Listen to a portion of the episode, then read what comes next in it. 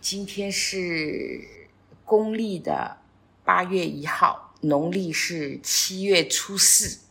想和女儿聊聊农历七月的一些事情。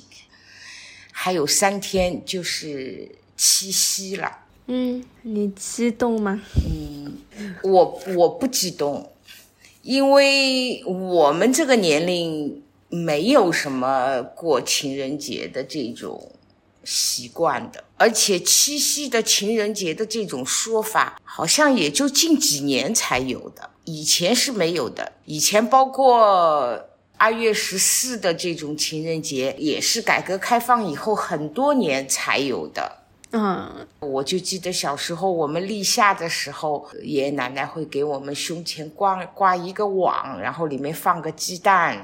所谓立夏是要吃鸡蛋的，这种都有。八月十五嘛吃月饼，端午节嘛吃粽子。然后在妈妈二十几岁的时候，就是开始这里有流行过圣诞节了。以前都是没有这样的节日的。那就是圣诞节、情人节这种是那个西方的节日呀，以前没有这个可以理解，因为是后面再传进来。但是七夕节这个不就是中国的节日吗？啊，以前就知道说牛郎织女就在那一天鹊桥相会，是不是缺少一个要吃的东西？不像粽子、月饼这种，哎，没有没，所以就不被重视，甚至立夏都要吃鸡蛋。七夕好像没有要吃的东西，所以就被大家忽略掉了。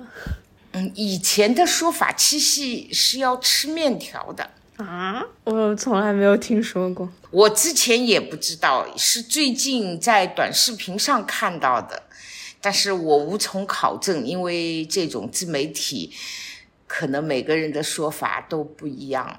好吧，可能是某个地方的习俗不一样。哎，对。说起这种过节，都有很大的不同。你就像，呃，到农历的七月十五，就是传统的中元节，你应该听都没听说过有中元节吧？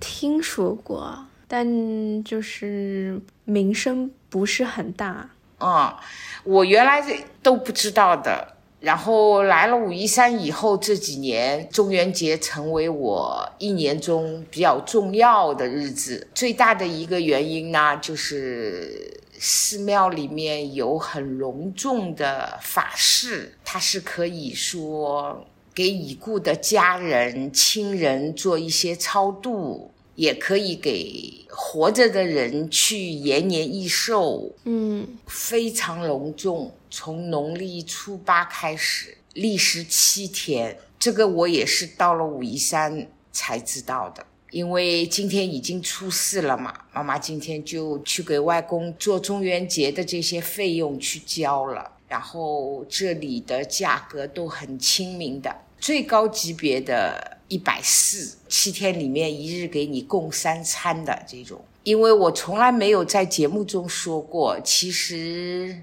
我家女儿是我的第四个孩子，前面三个由于各种原因保胎都没有保住，所以在中元节那一天我也会说给那三个孩子去超度一下。嗯，那这不是你第一年做这个事情，对吧？对，来了武夷山之后，我每年都做的。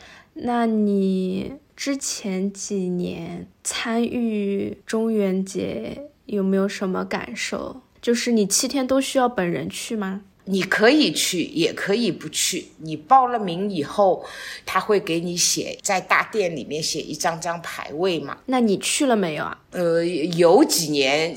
我是会去的，就去了以后很复杂，心情很沉重，所以我现在也最多去看一下而已，说不出来。我不知道我这么说你能理解我的这种感受吧？但是我是就是说做我是一定要做的。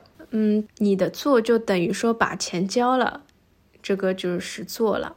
呃，对啊。我去，我也没有事情做的呀。这跟清明的超度这种是不是一回事？你知道吧？第一年我做这个的时候，我去寺庙里面咨询的时候，我说要不要烧点锡箔什么的。然后那个七十多岁的一个老和尚就跟我说：“他说他用一种让我通俗易懂的方式告诉我，大概是这么一回事。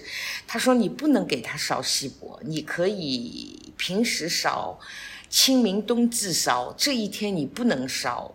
他说一年也就这一趟列车，他才有机会。”就是坐上这趟列车去到更好的地方，你一旦给他烧钱了，他去拿钱的时候延误了这一趟车，他就错过了一年的机会，然后要等到明年。他这么一说，我就懂了。当时那我就是很直白的问，我说：“那你这么说的话，我有一种理解。”你这个人，即便在世的时候做尽了坏事，入了十八层地狱，如果你的亲人每年给你做，也就是十八年以后，你也能够出得了这个地狱，是这个意思吗？他说对的，是这个意思。我一下就明白了。所以在中元节那一天，妈妈什么也不需要干的，要想去的话，早晨就早点去，就是或者可你也可以去做义工，因为人很多嘛。很多地方都会有那种大师什么的，在大雄宝殿里面做法事、做主持，然后念经的和尚也特别多，然后去祭拜啊什么，这些人都特别多，所以就是寺庙的厨房的工作量就很大。我们也可以说去看一圈，然后到厨房去做义工。我有带过你去过一次的，你大概知道是怎么回事的，对吧？我们上次是去切菜。嗯，对，做义工我知道大概是什么。上次也有看到很多人在那边，就是厨房的部分帮忙。我问你有没有参加过，就是想知道你说的这个中元节七天发生在寺庙里的这个事情到底是什么？你可以描述一下，因为都想象不出来呀。就是寺庙里面，它第一天就会，它中间搭的那个台。然后上面有就是那种方丈级别的人就坐在上面，整个大雄宝殿里都坐满了和尚，然后他们会各种经念，供着那些水果啊、鲜花啊这些。他楼上还有像我们这种的牌位，他就放在楼上，我们可以哦看一下我父亲的牌位是放在这里的。然后他分很多级别嘛，有往生的。有延伸的，比如说祝福父母，呃，长命百岁啊，或者是身体健康啊，这种也很多的。然后也有说像妈妈这种，以前因为身体呀各种因素，就是导致前面三胎没保住，但是站在那个的，就是立场上，那一天就可以给这些婴灵做超度的。对他们也好，对妈妈也好，每个人的需求都不一样的，大体上就是有这么几种的。他那个纸写名字的颜色也是不一样的，往生的就是黄色的，延伸的就是红色的。嗯，妈妈去做的那种是七天里面一一天三餐供斋的，他们有吃的的，就是早餐、午餐、晚餐。有的呢，也是也是供，是就是说他供了，但是他没有吃的，也有这种的，他是根据每个人交的钱的多少，他有几档。嗯，那你今年打算去吗？会去一天，总归会去的。就是他们其中有哪一天是最最隆重的？哪天是最最隆重的？他怎么隆重法？有这样一种说法啊。就是农历的七月，你像我们清明为什么要去墓地扫墓？就一年十二个月往生的这些人，他只有农历七月是可以出来的。呃，你说可以出来，是我的理解是从我看的电影里面，就比如说他们形容已经过世的人，他的灵魂可以再回到。我们生活的现在这个世界，嗯，对吧？所以你说可以回来的，就是七月份，他这些灵魂是可以回。农对对，农历七月他们是可以出来的。然后呢，他们会说想到哪里去看看啊，怎么样啊，对吧？呃，所以前几天你说你在夜跑。你每天晚上去跑步，嗯，其实，在七月的时候，农历七月的时候，就这一个月，你就不要去夜跑，明白了吧？整个这一个月，就是晚上不要太晚的出去。嗯。我觉得这不害怕，这个地球的空间里面和我们共存的东很有很多东西，就是这不是说哟哟你这么说的话，我们好像很害怕的样子，这不需要害怕，不是很害怕。我觉得正是因为没有什么，所以可以夜跑呀。我现在很多东西，就是没有办法解释的，所以我觉得呢。能避免就尽量避免。嗯，你继续讲。嗯，很多地方又把中元节称为鬼节。这个七月十五，这里的人也有不去寺庙超度的，他们会在那天晚上，就是在路的两边点个香啊，烧点纸钱啊。特别是妈妈原来租房子的地方，嗯，家里有已故的老人。他们每家每户都会去烧的，嗯，像这种习俗跟上海就有很大的不同。现在城市里已经不允许烧锡箔这种了都不可以了。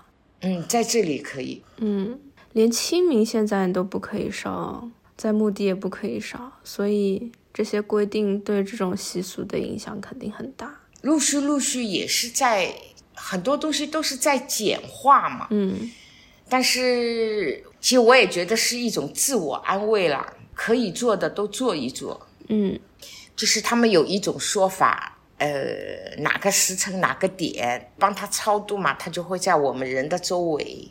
谁会在我们人的周围？你超度谁，谁就在你的周围啊。你人去参加这个活动，你在做法事的现场才会发生这个事情。对。那那现场会有很多人是为了他们的亲人去做超度的。那每一个亲人对应的时间，就是是一样的还是不一样？在同一个时间，一样的，一样的，一样的。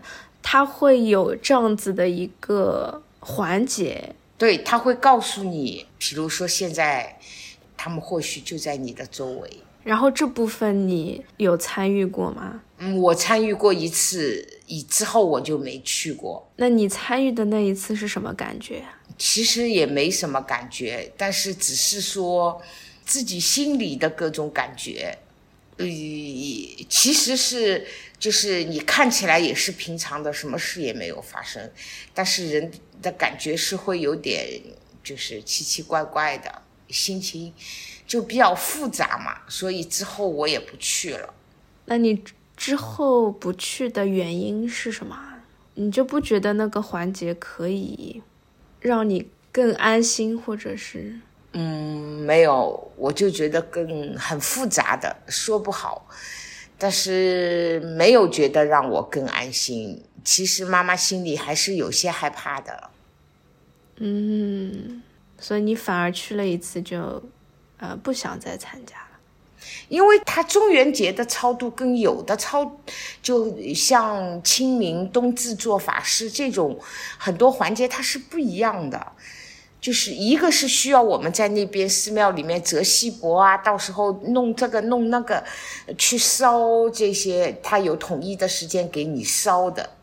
因为妈妈离开上海的时候，那个时候还可以烧呢，对吧？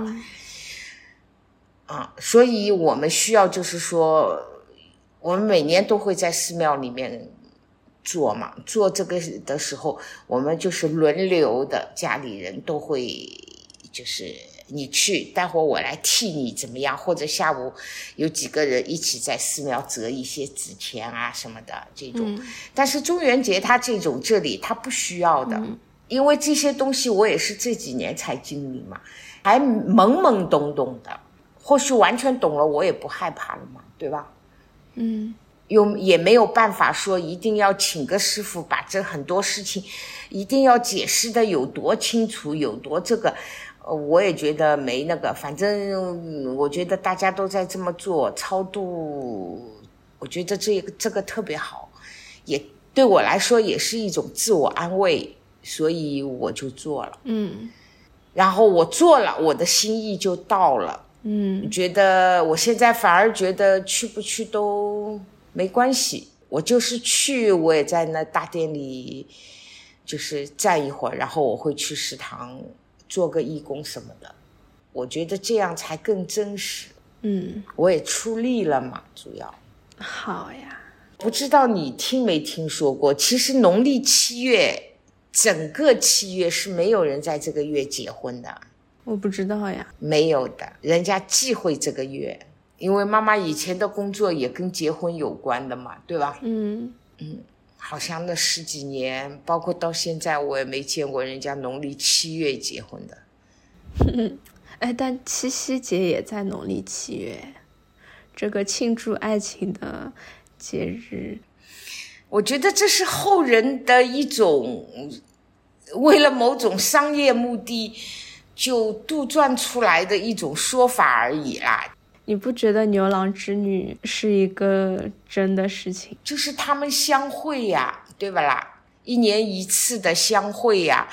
对呀，我意思是，那你相信中元节这个是不是后人杜撰出来的？但是七夕这个牛郎织女是后人杜撰出来，为了商业目的。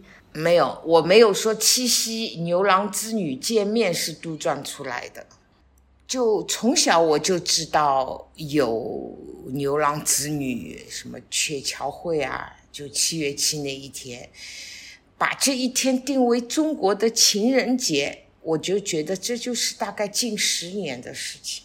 嗯嗯嗯，在中元节那天特别不能干的事情，就是说，就晚上出门。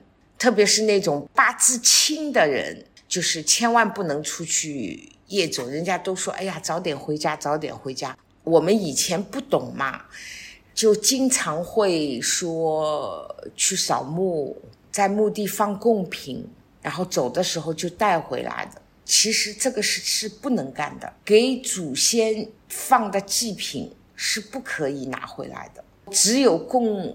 菩萨的这些东西，我们是可以吃的，因为以前不懂嘛。因为现在寺庙里去了多了，就慢慢这些事就懂很多了。给老祖先超度的时候，祖先的那一份你就放在寺庙里，只是菩萨的这一份你带回家来，供过菩萨的供品，我们吃了是非常好的。嗯，然后这一天是不能熬夜的。就房间里，你就要开个灯，就很多各种说法了。然后这一天不能说像我们今天这样说中元节讨论什么，就不能谈论这些事情。嗯，特别是那一天的晚上，嗯，说这些鬼魂啊，说不定你说的那一刻，他正好从你身边走过呢，以免麻烦呀。嗯，然后那一天晚上，人家说是，就是说。是不能拍照的，你会拍出来一些，会有一些奇奇怪怪的东西在影像里出现的，就很多很多忌讳了。这种东西就是看你信和不信了。是因为像我听起来就是，好，我以前从来没有听过这些，所有可能听过一两个，但也没有当回事情。第二个就觉得各种各样说法很多嘛，这类就是你在什么时间要做什么，不要做什么，都好像没有一个嗯标准或者权威的说法。反正我是那种循规蹈矩的，听别人说，哎呀，这个做得好，那如果是我有能力的话，那我就去做，因为几十年以来的阅历，就是形成了自己的一套标准嘛。有些事情我听到的那一刻，我就觉得哇，我要去做的；有些事情我觉得这个事情我不感兴趣，那我就不参与。嗯，因为我觉得你在武夷山，你有那个环境，就是那边的所有人都把中元节以及跟他有关的注意事项都非常的当回事情。然后所有人都在践行那些事情，于是你就会呃加入其中，或者于是你就会更呃相信，或者觉得嗯呃你也要按照那个样子去做，然后它会让你更安心。嗯，对啊，人本身就是环境的产物嘛，对吧？对我今天就是通过。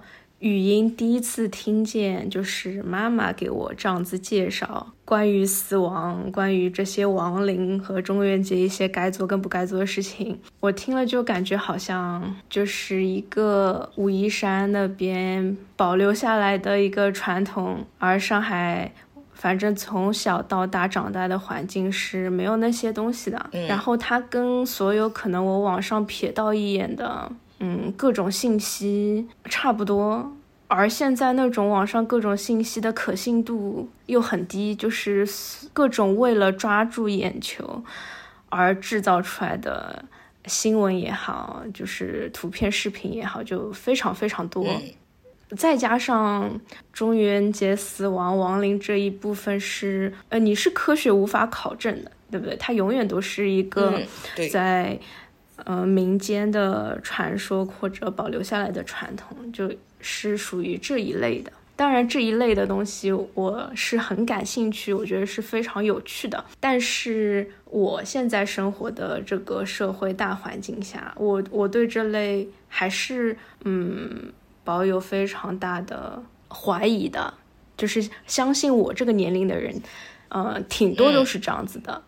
然后这就会，比如说导致这一部分的传统可能很快就没有了，嗯，无法延续。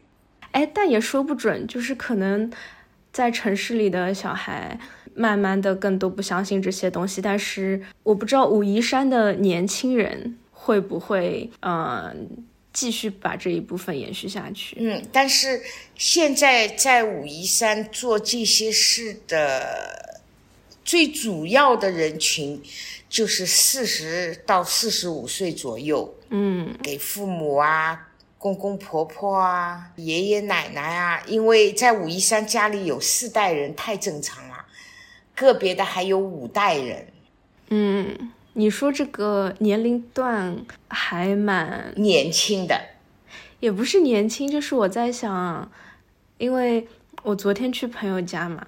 就了解到他周一的安排是这样子的，就是他是跟我同龄人，嗯嗯，上午要送他爸爸去医院，然后他妈妈应该是要陪着的，因为他爸爸需要做一个手术，好像是早上六点四十五分就是要出发，然后之后呢，嗯，他还需要，呃，下午要送他的宝宝去打疫苗，嗯。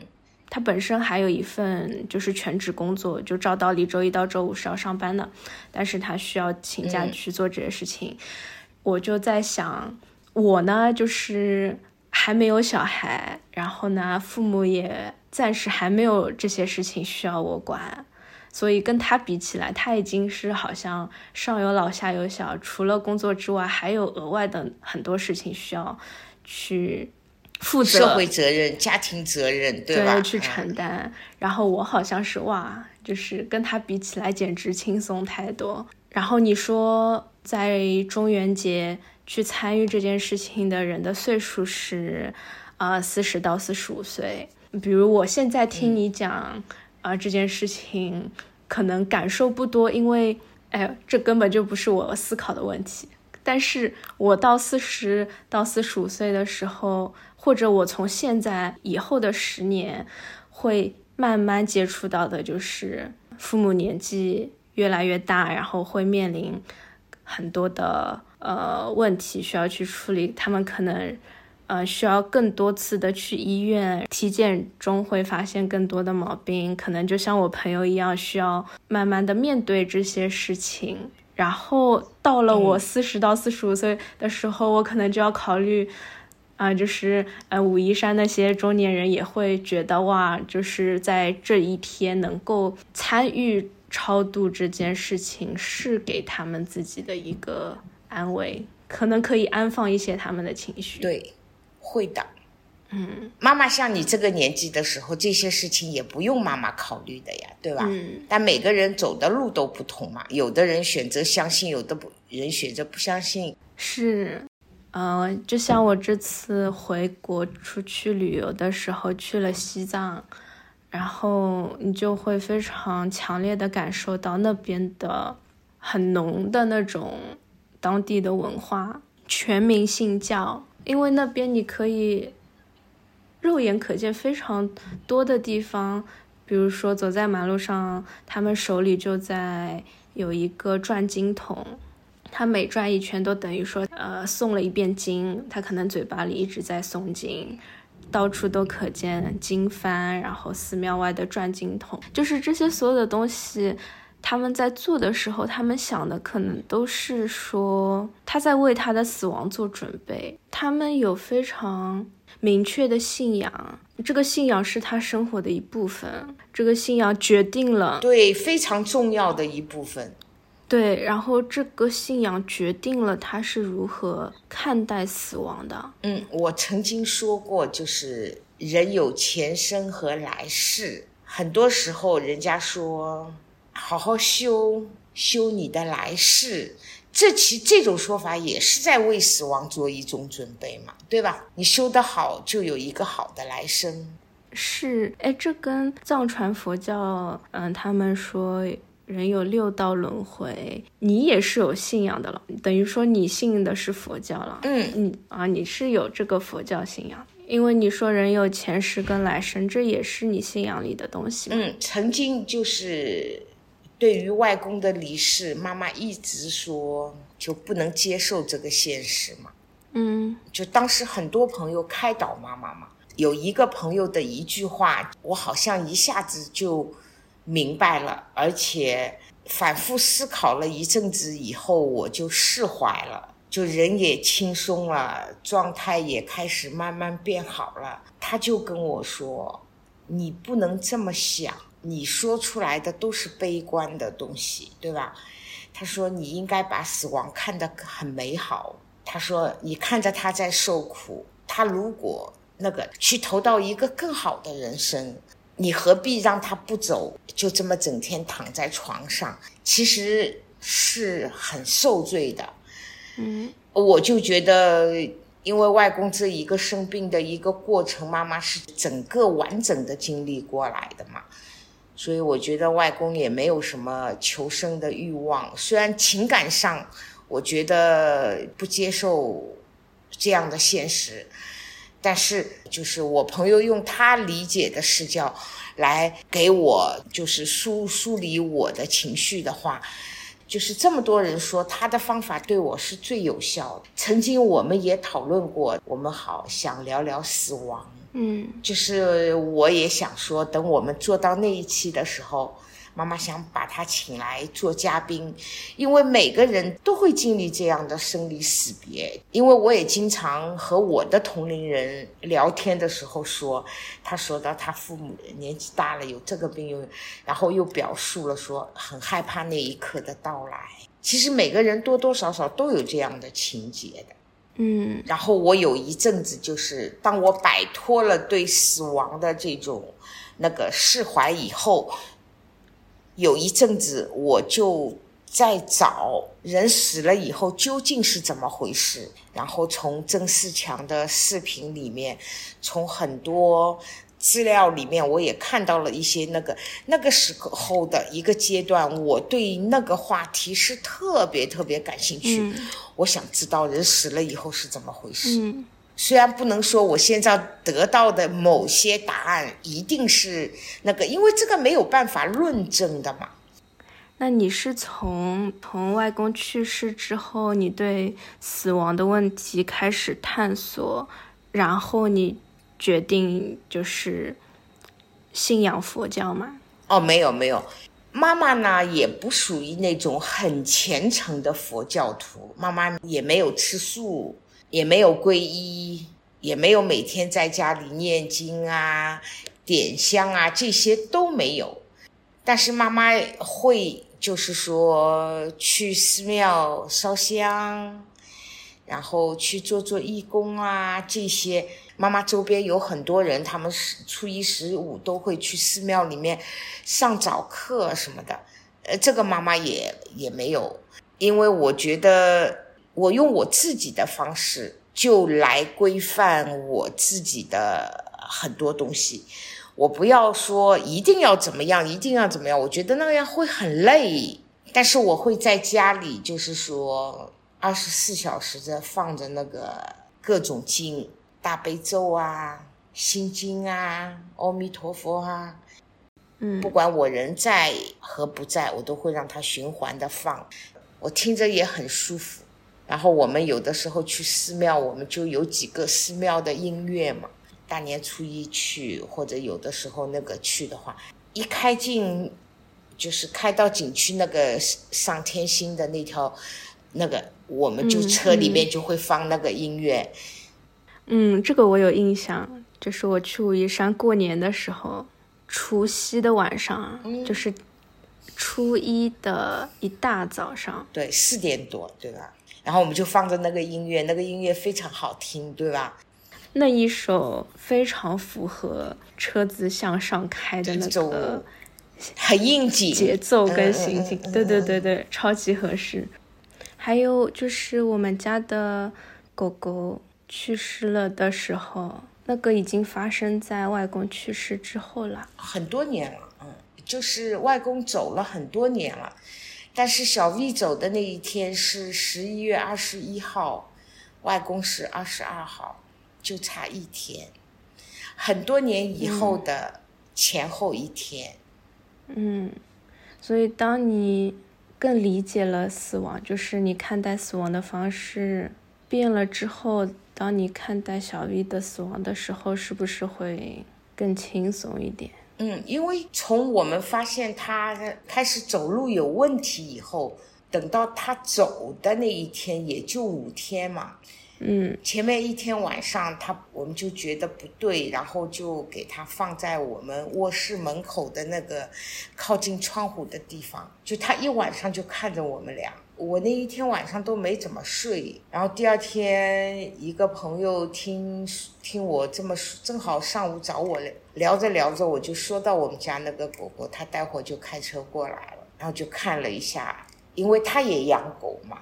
嗯，我就说，我说我我真不想说让我看着它断气，这很残忍，因为养了它十三年了嘛，从三十几天抱回来的，就一直可以说，小 V 跟妈妈待的时间要比你多多了嘛，形影不离的也是，嗯，就等我朋友走了以后，我就坐在我椅子上，因为前天前面一天晚上没睡着嘛。就没睡好嘛，然后就睡了两三个小时。后来我在椅子上我就睡着了，这个过程也就二十分钟左右吧，不到半小时。然后等我再醒过来去看他的时候，其实那一刻他就断气了。就在我睡着的那一刻，就那一刻，我觉得哇，狗狗太通人性了。我觉得。他的这种方式要比我看着他断气，就是这种心理就相对要好，容易接受一点。对，因为妈妈还又养，就是在来武夷山之前的时候，就又养了一条小泰迪嘛。嗯，是别人委托妈妈说帮他的狗狗找个人家，但是妈妈始终就觉得又不放心。怕别人对他不好，又不放心别人养到一半又不要它了，各种纠结，所以想来想去，算了，我就带到武夷山来了。反正一条也是养，两条也是养。但是好在什么呢？因为有这条小狗，它填补了小 V 走的那种，妈妈把情感都转移到小狗身上了，所以那一段还好。嗯。我觉得如果没有这个小狗在的话呢，我觉得这种难受程度肯定是翻倍的。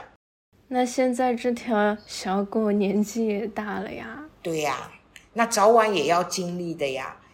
但是妈妈已经想好了，在小泰迪活着的时候，妈妈肯定不会再养；小泰迪走了以后，妈妈肯定要再去养一条狗。哎，那为什么没有那个重合的部分？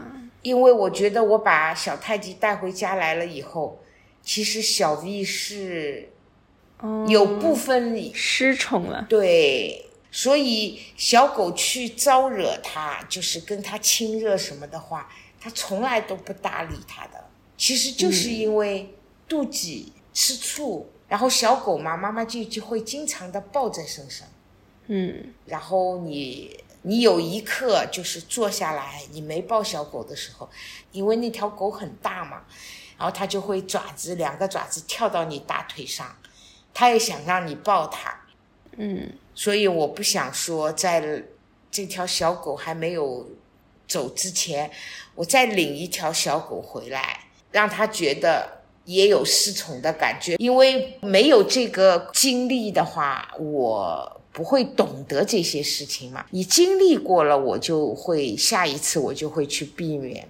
其实狗狗是很有很通人性的，然后也是很有灵气的。有很多人养了狗以后，就是因为狗狗走的那一刻非常可怜嘛，他们都会难受很长一段时间，然后决定再也不养狗了。对，但是妈妈觉得治愈这种伤心最好的办法，我就是再养一条小狗，因为这个是在所难免的事情嘛，对吧？那妈妈选择的一种方式就是，我会再去养。养一条小狗，在给它爱的同时治愈我自己，我觉得这也很好啊。好呀，小狗现在有十几岁了吗？嗯，十几岁了。它老吗？它感觉因为是小狗，对 对，还是小狗。对，除了牙齿上看上去有点老，就是看得出来，毛发上偶尔会有几根。